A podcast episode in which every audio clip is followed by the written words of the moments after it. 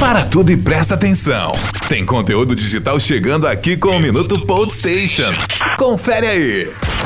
Um cabo com cerca de 12 mil quilômetros deve começar a operar em 2024 se for aprovado pelas autoridades regulatórias. Google e Facebook anunciaram na segunda-feira, dia 16, planos de implantar um novo cabo submarino de internet conectando Singapura, Japão, Guam, Filipinas, Taiwan e Indonésia. O projeto, apelidado de Apricot, prevê que um cabo de cerca de 12 mil quilômetros estará operacional no ano de 2024, mas deve sim seguir sanções dos países. O projeto anunciado por empresas americanas e parceiros regionais e globais terá uma capacidade e também uma confiabilidade necessária para que a internet chegue em regiões da Ásia e Pacífico de forma clara, tranquila e segura. Minuto Pod Station.